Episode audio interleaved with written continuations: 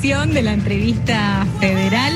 Habrán escuchado ese comienzo, esa música que nos abre el alma. Pensar que es una obra que ya lleva 50 años y sigue eh, movilizándonos, en este caso además con, con, las manos, con los arreglos y bueno, y con el toque especial de alguien que lleva el apellido Ramírez y no es Ariel es un, musicazo, es un actor y un arreglador al que queremos, un, amigo que hoy está con nosotros como protagonista de la entrevista federal. Yo estoy hablando de Facundo Ramírez, que se sonreía cuando escuchábamos la versión, creo yo, más nueva que tiene Juana Zurduy ahí con, con la bruja Salguero, ¿no? ¿Cómo andas, Facundo? Bienvenido. Hola para todos y para todas y para todes. Efectivamente sonreía escuchando esa introducción de esta nueva versión de Juana Zurduy, homenajeando los 50 años de la obra de mi viejo, que por la pandemia el disco salió eh, al mismo tiempo que el comienzo del año del centenario del nacimiento del papá. Así que eh, lo que fue un homenaje a la obra Mujeres Argentinas terminó siendo un homenaje a mujeres argentinas como parte de los festejos del año del centenario de mi viejo. Impresionante, con toda esa polenta arranca esta charla que te cuento, es realmente federal, hay compañeros y compañeras de, de Radio Nacional, una radio que conoces muy bien, Facundo, desde distintos Así puntos es. del país para, para, bueno, para preguntarte ¿eh? sobre tu vida, sobre tu obra, la de tu viejo y todo lo que va a ir apareciendo. En principio, este, a través de las preguntas de Bariloche, de Sergio, que arranca lo que esta quieran. charla. Vamos. Hola Facundo, ¿qué tal? ¿Cómo estás? Hola Sergio. Un saludo al aire también a todos los compañeros y compañeras que están presentes en esta entrevista. Agradezco a Radio Nacional por permitirme charlar con vos. Bueno, hoy nos juntamos, como decía la Colo, eh, periodistas de todas las radios o de la mayoría de las radios del país para conmemorar junto a vos el centenario del nacimiento de tu papá. Y vos naciste un año después de que se publicara en este país una de las obras más importantes de toda la historia musical argentina, que lo tuvo tu viejo como protagonista, la Misa Criolla. Después vinieron, además de las canciones que se venían componiendo desde antes, las obras integrales junto a Félix Luna, como Los Caudillos, Mujeres Argentinas y la cantante sudamericana. Por lo tanto, yo me imagino una infancia rodeada de música, ¿no? Y es en ese sentido que quiero preguntarte, ¿en qué, en qué medida la figura de Ariel fue determinante para el sendero que vos elegiste seguir en el plano artístico? Eh, en principio creo que en todos los sentidos, pero no es una condición sine qua non, no necesariamente de una familia de médicos los hijos van a continuar eh, con, uh, con, la misma vocación que los padres. Eh, yo tengo una teoría en donde siempre digo que yo no creo que uno elija, eh, sino que más bien uno es elegido. Hay como un llamado inexplicable eh, que nos atrae hacia la vocación, la que fuera, como un imán, y nosotros abrazamos ese llamado, porque cuando uno es tan chico, en mi caso yo empecé a tocar el piano a los tres años, no hay una elección consciente en la vida de, de decir yo quiero ir por este camino. Yo, yo creo que eh, uno abraza ese camino y se deja llevar por ese camino porque es atraído hacia él. Luego con los años, con, con el paso, con el correr del tiempo, uno termina así conscientemente haciendo una elección. Pero claro, en este caso puntual, había, estaban, existían todos los estímulos posibles como para que eh, quienes vivíamos en esa casa, mi hermana Mariana, más temprano mi hermana Laura, eh, abrazáramos un camino vinculado en principio con las bellas artes. Eh, mi hermana Mariana es pintora, grabadora, hizo la escuela La Belgrano, la Pueyrredón, Y mi hermana Laura, y también estudió piano, pero lo dejó a los 11 años, 12 años, y tocaba muy bien. Eh, y mi hermana Laura sí se dedicó a componer, a dar clases de piano y a, y a, y a, una, y a consagrar su vida como docente. Eh, fíjate, en mi casa no hay actores y en la adolescencia mía apareció la vocación teatral, que no abandoné nunca y que terminó conviviendo conmigo con la misma fuerza y la misma pasión que la vida musical. Bien, ¿qué tal Facundo? ¿Cómo estás? De La Rioja te saludo, seguramente un nombre muy importante es La Rioja en la vida de, de los Ramírez y también te quiero mm, preguntar cuál es el consejo que más aplicas en el día de hoy que te ha dejado tu padre. Bueno, en principio, eh, en La Rioja es muy importante, sobre todo ahora porque yo estoy trabajando con una riojana extraordinaria que es la Bruja Salguero. Sí. Eh, grabamos Mujeres Argentinas para el sello EPSA Music, así que es verdad. Estuve hace poco con ella, eh, inaugurando la Feria del Libro. Inaugurando la Feria del Libro. Y yo creo que el consejo que más me marcó de mi padre, no porque él haya insistido en términos eh, de, de intentar explicármelo con palabras, sino porque yo lo vi a él, me sirvió su ejemplo, tiene que ver con que no hay forma de arte posible sin disciplina. Y mi padre fue un hombre muy disciplinado. Él cuando no estaba de gira, en casa todos los días se sentaba a escribir y a tocar. Eh, entonces que, que esa idea de, de, que la inspiración no se encuentre trabajando es algo que él aplicaba todos los días de su vida. Y yo fui muy consciente de eso siendo pequeño.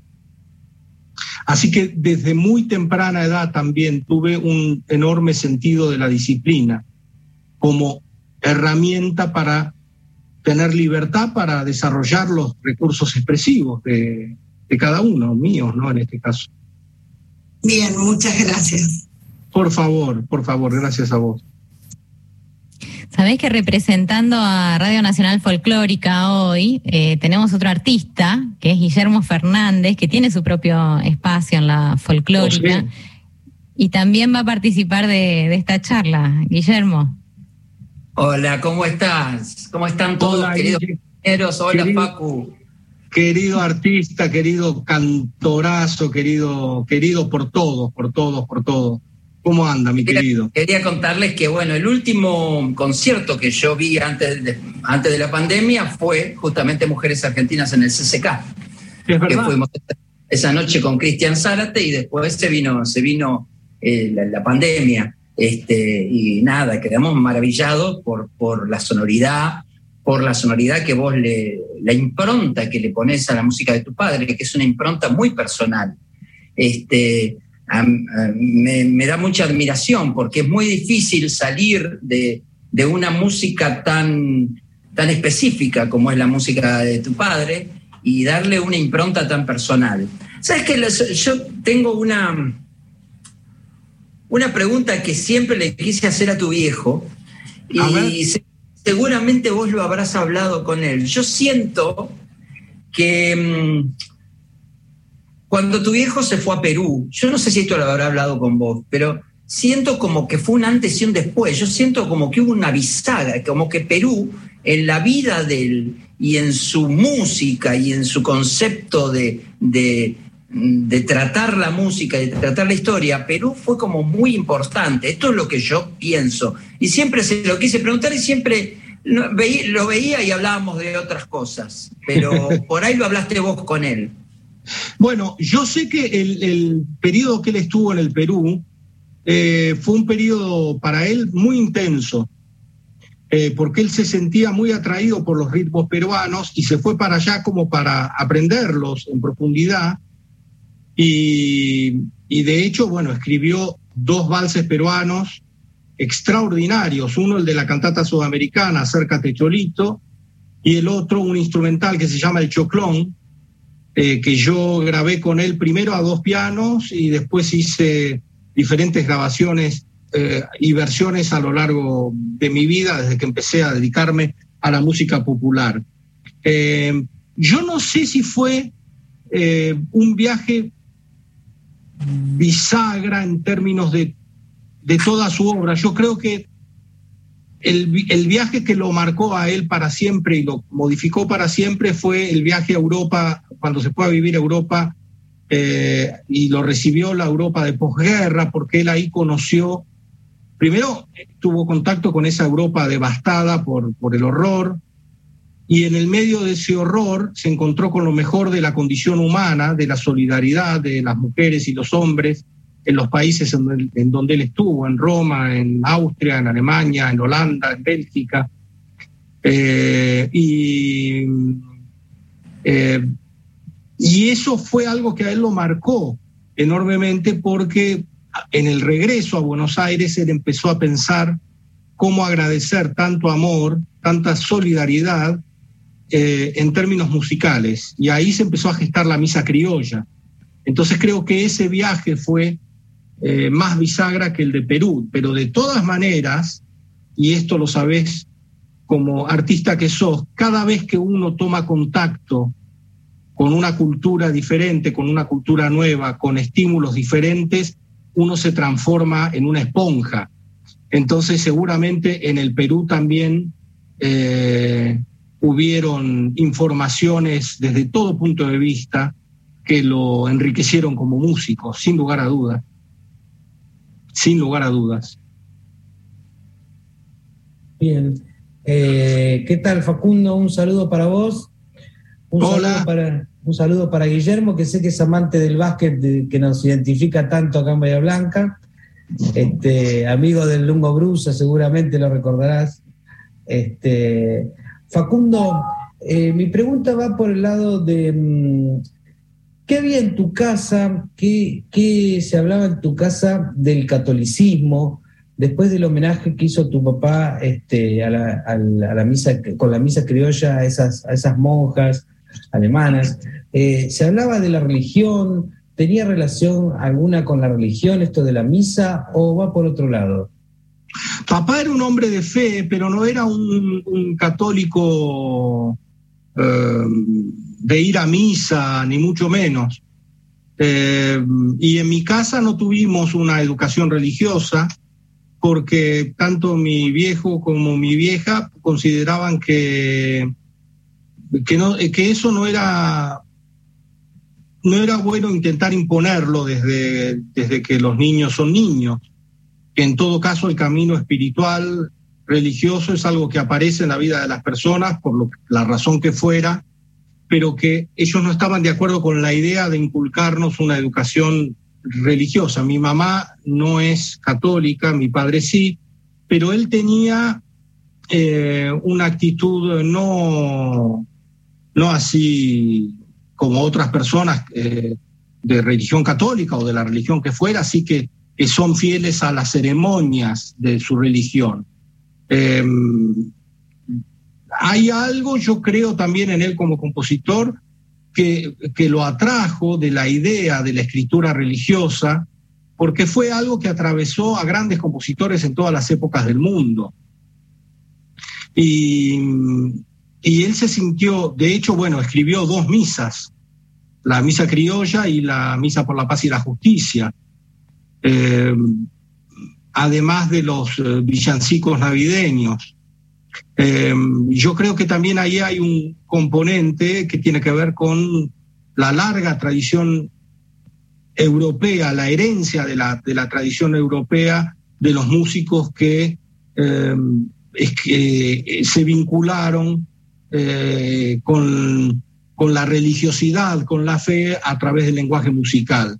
Y yo creo que él tomó eso. Eh, pero no era un hombre católico, yo no fui nunca, no tengo recuerdos con él de ir a misa. Yo creo que la primera vez que fui a una misa me llevó un amigo católico en el colegio primario. Eh, y fue la primera vez que yo estuve, eh, que presencié una misa, ¿no? pero no en casa. Eh, mi casa fue una casa en donde sí se le dio la bienvenida a todas las religiones, a todas las ideas políticas, a, vamos, a todo el mundo. Fue una casa plural, me crié en un ambiente plural, en un ambiente de una extremada libertad, realmente de una gran libertad en contextos políticos de la República Argentina en donde no había libertad. Así que eso es algo que yo agradezco enormemente, porque, porque no se le tuvo nunca miedo a la libertad en mi casa. Eh, y las personas que venían a mi casa y los que vivimos esos años oscuros de la República Argentina, no le tuvimos nunca miedo a la libertad. Eh, y eso se nota en la obra de él porque él escribió cosas eh, que después, sin miedo, fue libre, como tantos otros artistas que no tuvieron miedo y que fueron libres aún en la adversidad. Facundo, Patricia Leguiza desde Radio Nacional Resistencia en la provincia del Chaco. Y bueno, mi pregunta tiene que ver con, con cómo te va. Eh, con la vinculación entre arte, política, la posición de los artistas, que, bueno, sabemos ha tenido etapas disímiles en nuestro país, y bueno, desde tu perspectiva, este, ¿cómo ves eh, a, los artistas? ¿Participás activamente eh, dentro de, la política? A mí me parece que toda forma de arte es política y que todo en la vida es eh, político.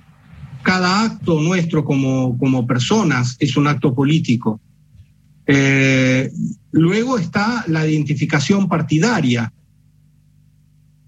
Eh, y eso hay, conozco un montón de artistas que se identifican partidariamente o no, pero a mí me parece bien y me parece saludable. Yo soy un hombre que toda la vida eh, dije lo que, lo que pensé, sostuve lo que pensé desde muy, pero muy, pero muy jovencito. Y, y, todavía, y toda la vida manifesté mi posición política, em, siempre. Eh, y conmigo se enojan algunas personas porque por, por, por eh, supuestas contradicciones que yo puedo tener, ¿quién no las tiene? Porque yo no me defino, por ejemplo, como peronista, pero sí como kirchnerista. Y siempre digo que en realidad no es, para mí no es una contradicción, simplemente que para hablar de la democracia hasta el día de hoy, verdaderamente cuando, por supuesto, las grandes reivindicaciones de derechos en la República Argentina las dio, de ampliación de derechos, eh, las dio el peronismo. Pero desde la democracia, esta parte, eh, yo eh, al principio sentía que yo no, encajaba del todo en ningún lugar. Yo respetaba muchísimo y respeté muchísimo la, figura del doctor Alfonsín, eh, pero después vino el menemismo y yo no con el menemismo no comulgué para nada, todo lo contrario. Las políticas neoliberales son, están en, yo soy opuesto a, a, ellas porque han hecho muchísimo daño. ¿no? A lo largo no solamente de la historia reciente argentina, sino desde el comienzo, de los comienzos de nuestra identidad, de nuestro nacimiento como país. Y de pronto apareció Néstor Kirchner, y de pronto apareció Cristina, y de pronto yo sentí que tenía un lugar en el mundo. Y me emociono al decirlo. Em, todas las cosas a las que yo aspiraba como para mi sociedad, no para mí personalmente para mi sociedad empezaron a verse reflejadas en hechos y no en palabras. Eh, de manera tal que la educación en la Argentina tuvo el presupuesto que se merecía, nunca es suficiente, pero por primera vez empezó a ser un presupuesto que permitió que se produzcan grandes cambios en educación, lo mismo que la cultura, tuvimos un Ministerio de Cultura por primera vez, tuvimos eh, la verdadera reivindicación a nuestras madres y abuelas de Plaza de Mayo. Ya lo había iniciado el doctor Alfonsín con el juicio de las juntas, esto hay que reconocérselo, esa valentía en ese contexto de la democracia tan débil en nuestro país, pero de pronto hubo un país que castigado por los años de menemismo y el gobierno nefasto también de la Rúa, encontró eh, una identificación en, en los valores que yo había soñado siempre. Y aquello que soñé empezó a tener, a plasmarse. Y de pronto me sentí rodeado de gente joven, de todas las edades, de, que nos juntábamos a celebrar con alegría el crecimiento de un proyecto de país como yo nunca había vivido. Por eso digo, me identifico como kirchnerista, aunque yo sé que eh, la, en estos momentos eh, expresidenta a lo mejor me retaría me, y me diría, somos peronistas, nos dicen kirchneristas para bajarnos el precio, eh, que es una frase de Néstor. Pero yo, yo me siento muy, muy eh, identificado en esa línea en esa línea política. De todas maneras, aclaro, soy un hombre libre también. Es decir, que si el día de mañana viniera una mujer o un hombre que no se identifican con el peronismo, pero que sí continuaran eh, invirtiendo en salud, en educación, en ciencia, en cultura, en defender la, una, una identidad nacional, la industria argentina, yo los apoyaría sin dudarlo. Muchas gracias. Por favor. Grande, Facundo. Bueno, mira, de resistencia a Hachal, cosas que nos permite la radio pública, ¿te das cuenta? Mira, ya Domingo Jofré, para seguir con esto. Y no sabes el, y no sabes el gusto, Facundo. Desde una tierra que abraza la tradición en el norte de la provincia de San Juan, que celebra la tradición todos los noviembre, en donde se ha musicalizado tanto con la obra tuya, con la obra de tu viejo. Entonces, eh, es, primero, antes que nada, gracias, porque eh, este latir que hay acá adentro del país ha recorrido el mundo en, sus manos y en, y en sus voces. Eso por sobre todas las cosas. Segundo, casi como que me hiciste olvidar la pregunta que iba a hacer cuando estábamos probando sonido porque dijiste algo que eh, me, sacó todo lo, que tenía pensado para preguntarte y, me enfoqué ahí. Quiero que me cuentes qué es el concierto cuyano, te estoy escuchando desde Cuyo y quisiera saber si viene a la provincia de San Juan ese concierto cuyano. Contanos de qué se trata, por favor. Mira, yo espero que el concierto cuyano eh, vaya a todas las provincias argentinas en donde haya orquestas para tocarlo.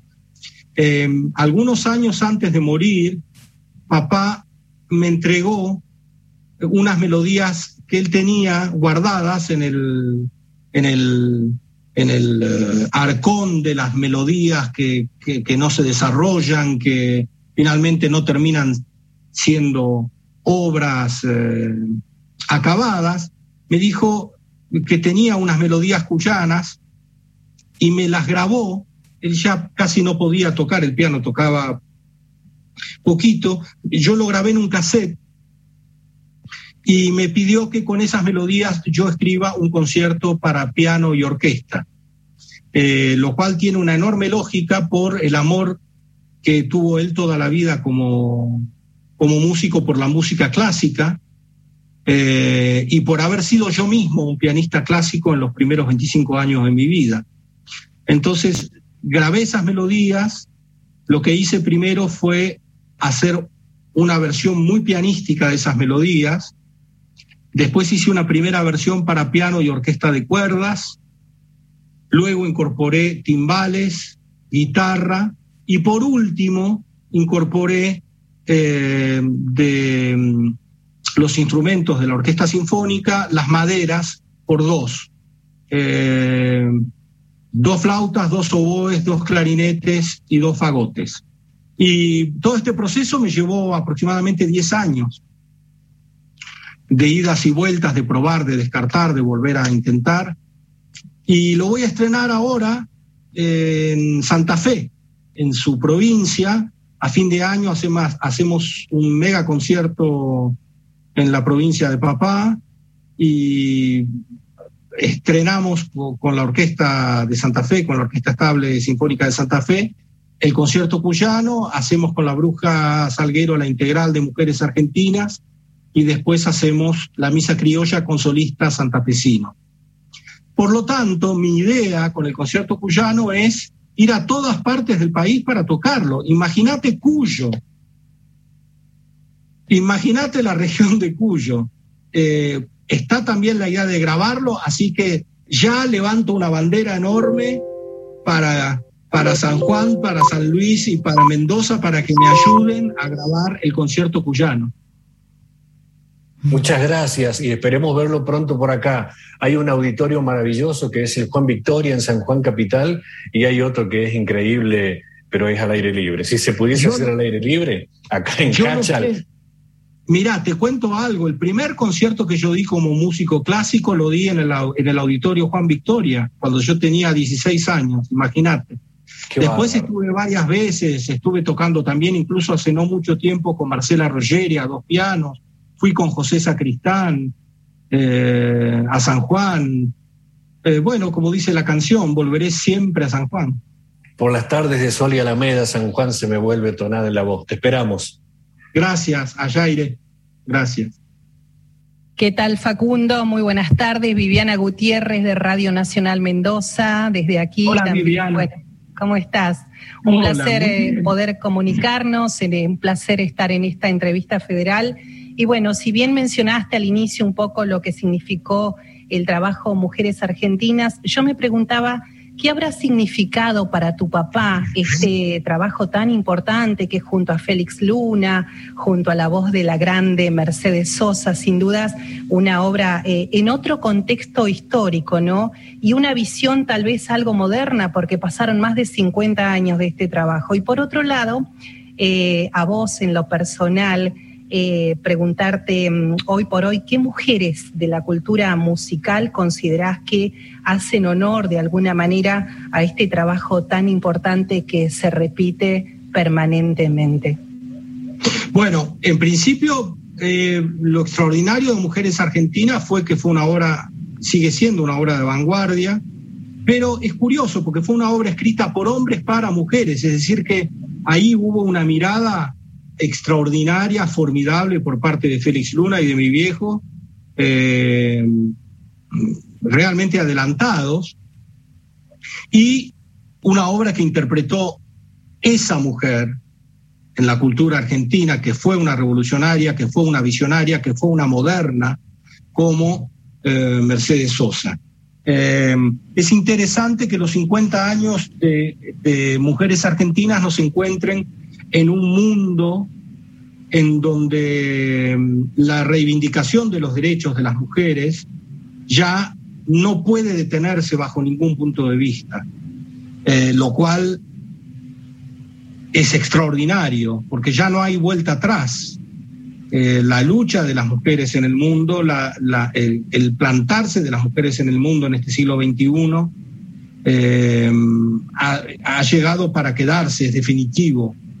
Eh, porque permiten que eh, la, la, humanidad que tenemos pueda tener eh, esa mirada tan luchadora que tienen las mujeres y al mismo tiempo tan maternal que tienen las mujeres, tan fuerte, que, esa fortaleza que tienen las mujeres y al mismo tiempo esa dulzura que tienen las mujeres. siempre dije que eh, el mundo sería mejor si fuera, si el, si, el mundo estuviera en manos de mujeres y no en manos de hombres. Tendríamos un mundo muchísimo mejor. Eh, ¿Qué otra cosa me habías preguntado? Te consulté sobre, bueno, la cultura musical de hoy. ¿Qué mujeres considerás que hacen honor de alguna manera a, a, estas canciones tan bellas, ¿no? Que nos ha dejado este legado importantísimo Ariel Ramírez. Mujeres de hoy, de hoy, más actuales. Exacto. Ah, uy, qué pregunta. Por mencionar algunas. Sí, que es interesante. Bueno, la propia Mercedes, suponiendo que alguien se anime, yo ni pienso hacerlo, pero que alguien se anime a escribir una segunda parte de Mujeres Argentinas, Mercedes Sosa debería estar sin lugar a dudas, Marta Argerich debería estar sin lugar, sin lugar a dudas, Eva Perón debería estar sin lugar a dudas. Eh, Estela de Carlotto debería estar, las madres, el símbolo de las madres, las madres en una, en una sola mujer. deberían, deberían ser también una, una, una canción de un segundo álbum de Mujeres Argentinas, porque, porque bueno, para mí las madres son la matria, la madre son la patria. Entonces, eh, sin lugar a dudas, eh, ellas, ellas, debería pensar con profundidad más, ¿no? Eh, yo tengo un enorme amor, un enorme amor por la expresidenta y vicepresidenta, la doctora Cristina Fernández de Kirchner. Eh, seguramente si yo escribiera la obra le dedicaría una canción. Eh, pero, pero bueno, también hay, hay mujeres anónimas que han hecho trabajos extraordinarios eh, desde el punto de vista de la solidaridad. En los años del 2001, cuando el país explotó en 400.000 pedazos, después de la fiesta menemista y, y con el canje y megacanje y el corralito eh, y el estado de sitio de la Rúa, eh, ahí yo vi, no me lo contó nadie, y hemos visto a las mujeres en las ollas populares de pie durante días, durante días, dándole comer a la, a la gente que no tenía nada. Y seguramente esas mujeres también, que en ese contexto de horror cuidaron a los niños, alimentaron a los niños y pusieron el pecho, deberían estar presentes en una, en una nueva edición de Mujeres Argentinas. Facundo, muchísimas gracias. Por favor, muchísimas gracias a ustedes. Nos vamos a Formosa ahora con Mónica Rojas. Moni. Hola, buenas tardes, Facundo. ¿Cómo anda? Desde las Lomitas, Mónica Rojas. ¿Cómo estás, Mónica? Buenas tardes. Bien, realmente admirable lo, el concepto que tiene y la definición para las mujeres empoderadas y luchadoras, ¿no? Que han dejado un antes y un después en la historia argentina. Me quedé escuchándolo allí. Tengo una pregunta puntual para hacerle. Y, pero antes quiero preguntarle cómo ve, cómo la ve a nuestra presidenta, a nuestra vicepresidenta, perdón, que sabemos que es Cristina, que la acompaña al presidente de los argentinos hoy. ¿Cómo ve esta fórmula, esta política en esta pandemia que realmente les ha tocado un país devastado estos cuatro años que hemos vivido los argentinos y que hoy por, hoy podemos decir estamos con un pie hacia adelante, ¿no? Yo, eh, eh, bueno, la, la, vicepresidenta es una, es una mujer verdaderamente excepcional en términos políticos, son, pertenece a esas personalidades que aparecen una vez cada,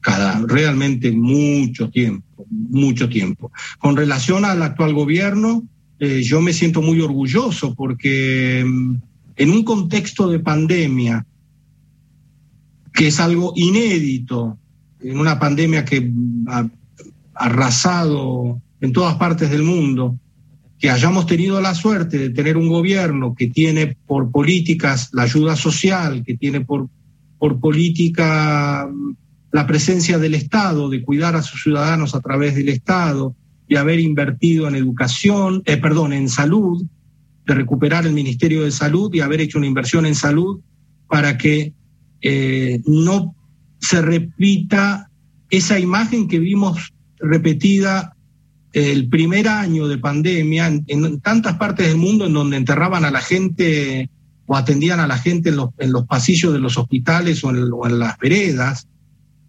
o veíamos que enterraban a la gente en fosas comunes. Entonces, un gobierno que, se preocupó por invertir en, la salud y cuidar a sus ciudadanas y a sus ciudadanos me merece toda la admiración, toda la admiración, lo mismo que su gestión para, para conseguir vacunas. Eh, em, mucha gente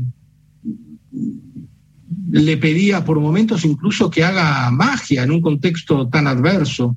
Yo me siento muy orgulloso y me parece que hacen una, dupla formidable, porque también es una dupla en donde tanto el señor presidente como la señora vicepresidenta, eh, ellos tuvieron en el pasado sus diferencias también y pudieron acercarse, lo cual para mí habla es un ejemplo eso, porque ojalá pudiéramos todos acercarnos entre todos para, para poder zanjar nuestras diferencias, aprender a convivir con ellas sin odio, porque el odio no conduce a ninguna parte. Tal cual.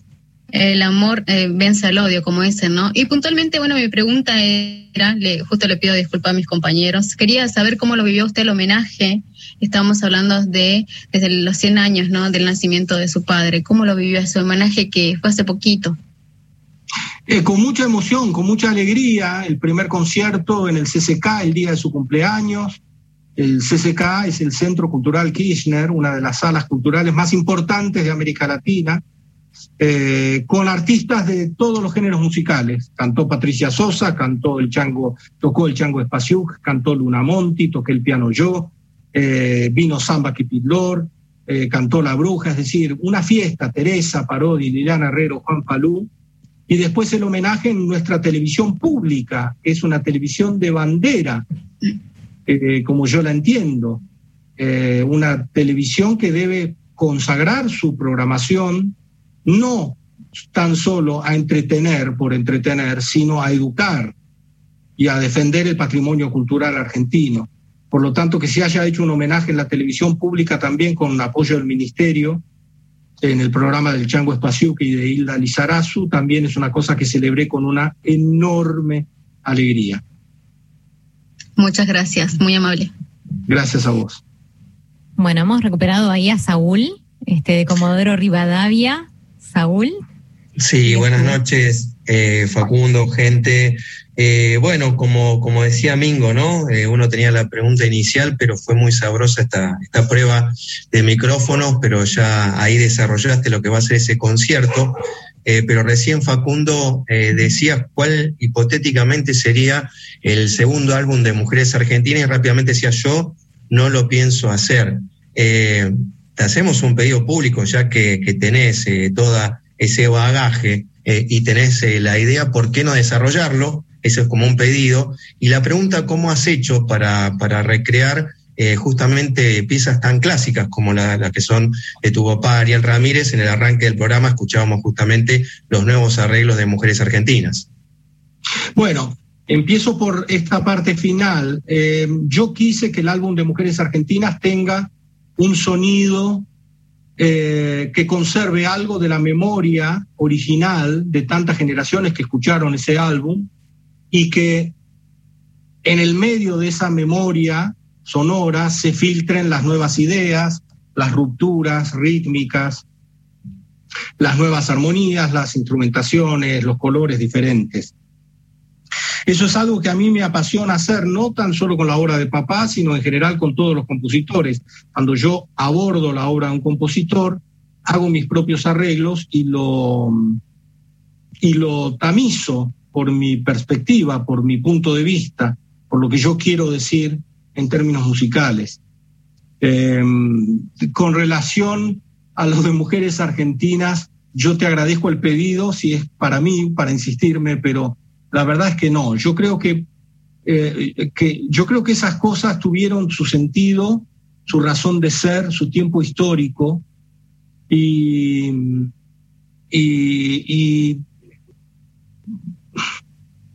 hay que respetar eso y en todo caso buscar propuestas nuevas, ideas nuevas a futuro que hablen de otras cosas. Eh, con esto no estoy invalidando para nada, si a alguien se le ocurre y tiene la voluntad de hacerlo, pero me parece que se va a someter una persona que intente hacer una segunda versión de Mujeres Argentinas, se va a someter a un peso demasiado pesado. Es muy difícil muy difícil. Eh, estamos hablando de ocho canciones que son ocho de las 20 más grandes canciones que se escribieron en la historia de la música argentina, 20 de las más grandes canciones del, cancionero popular argentino. Juana Zurduy, eh, Dorotea la Cautiva, Gringa Chaqueña, Rosarito Vera, eh, las cartas de Guadalupe, eh, son obras Alfonsina y el mar, que es quizás la perfección de la comunión entre los versos de un autor y un compositor. Entonces, que alguien diga voy a tratar de hacer una segunda parte, es raro. Mira, te doy un ejemplo. La propia Mercedes, como intérprete, habiendo sido ella un genio, eh, ella cantaba las canciones de mujeres cada tanto, las cantaba sueltas en el contexto de sus espectáculos. Pero ella nunca quiso volver a grabar la obra integral de Mujeres Argentinas o una versión integral nueva con nuevos sonidos de cantata sudamericana o del críptico como Mocoví o de, o de su obra conceptual cuando grabó a, eh, Violeta Parra o Atahualpa Yupanqui. Cantaba las canciones en contextos musicales diferentes, pero nunca se quiso ver grabando integralmente eso. Eh, por lo tanto, a mí me parece que eh, eso es una marca esencial de nuestra cultura argentina y debe servir como estímulo para que volemos en otras direcciones. Bien, bien, bien. Muchas gracias, perdón, andaba con la red media complicada. Gracias. muchas gracias. Gracias. Y nos vamos acostumbrando a ese delay, ¿no? Como ese retraso, porque les contamos a quienes nos escuchan que, que, ustedes nos están escuchando por la radio, pero nosotros, los que estamos participando de la entrevista, nos vemos además a través de Zoom. Esa es la, conexión que tenemos, ¿no? Esta plataforma digital que nos va ayudando a hacer lo mejor posible en épocas pandémicas. Eh, vamos a Jujuy ahora. a ver, Héctor González allá. ¿Cómo estás, Colo? Buenas noches. Facundo, si me estás escuchando, un abrazo muy grande. Eh, bienvenido. Te perfecto, Héctor. Perfecto, y bienvenido eh, por dos razones. La primera, eh, Jujuy fue muy importante en la vida de Don Ariel. Así yo lo presentaba, así lo conocí y así lo sigo respetando a este hombre que sin lugar a dudas ha puesto el alma en la música y los colores de nuestro país. Jujuy ha sido muy importante en la vida de don Ariel y creo que también en tu vida, porque con ese transitar por Jujuy y ese roce con muchos músicos como Jaime Torres, como Los Gordillos, eh, como Tomás Lipán y otros tantos, con que seguramente has mamado bastante, te ha quedado, ¿no es cierto?, en tu persona para seguir creando y optar por esto que es tan hermoso, que es la música que cura absolutamente todo. 25 primeros años, lo decías hace rato, una parte de tu vida, y los otros, los próximos 25 que la estás transitando con mucha más experiencia, sabiduría, sapiencia, y sobre todo con muchas ganas de hacer más cosas. ¿Qué es lo que, qué es lo que ha generado todo esto? El ayer y el hoy, ¿no es cierto? Eh, en Facundo Ramírez, la vida de, de Jujuy fundamentalmente, en sus paisajes, en sus melodías, en todo lo que concierne a la historia de Jujuy.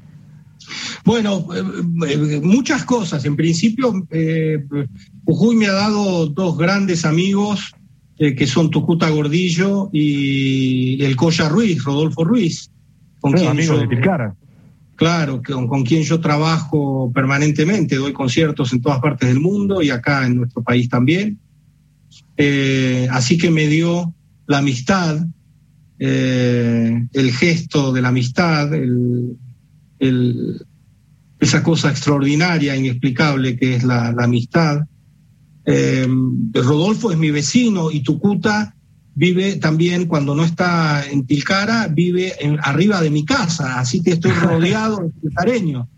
Eh, eh, me dio la amistad y también me dio la posibilidad, cuando murió papá, los dos primeros festivales Ariel Ramírez que yo organicé, los hice en Tilcara.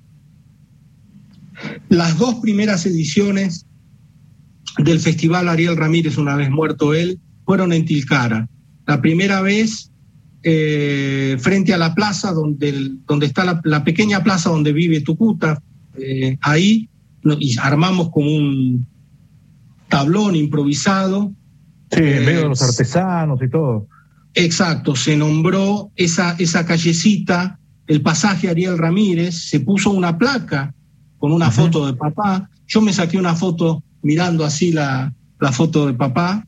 Eso fue una idea de Tucuta, llamar ese pasaje eh, Ariel Ramírez.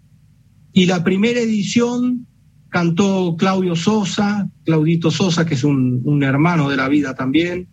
Eh, tocó Tucuta, tocó eh, Rodolfo, hicimos su obra. Y la segunda edición del festival, Ariel Ramírez en Tilcara, fue más ambiciosa. lo hicimos en la explanada de la iglesia, de la catedral, y, interpretamos la misa criolla.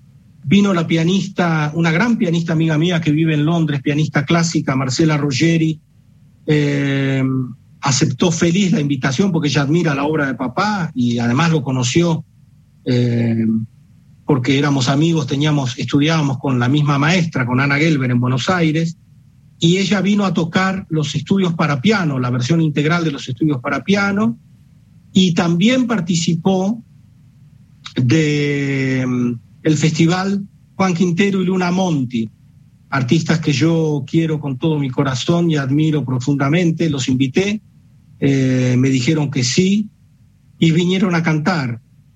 Y vinieron a celebrar la música de mi padre eh, en una ciudad como, como Tilcara que ya es eh, sinónimo de, celebración, porque la belleza de Tilcara es una cosa increíble.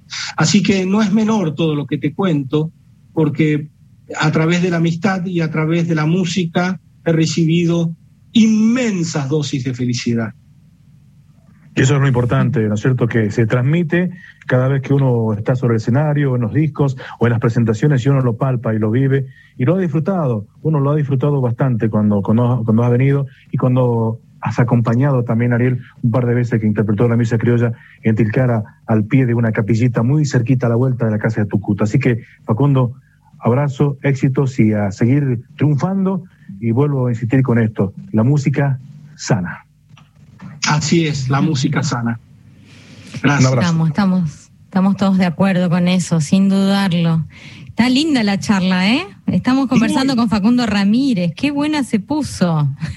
Quedan menos de 10 minutos nomás para el cierre. Me acabo de enterar, por ahí vos estás al tanto, Facundo, que Radio Nacional eh, está organizando un homenaje llamado Centenarios, donde justamente eh, celebran la obra de tu papá, de, de Ariel Ramírez, de Astor Piazzolla y de Jaime Dávalos con reinterpretaciones de distintos músicos que han sido invitados para tal fin y que este homenaje que se grabó se va a poder emitir, se va a poder escuchar, de paso le cuento a toda la oyentada que está ahora, el viernes 10 de septiembre a las 20 horas. ¿eh? Parece ser que la organización está este, por cuenta de Radio Nacional Folclórica, Radio Nacional Rock y Radio Nacional Clásica, ¿no? Justamente unificando estos tres grosos, estos tres monstruos en el mejor de los sentidos.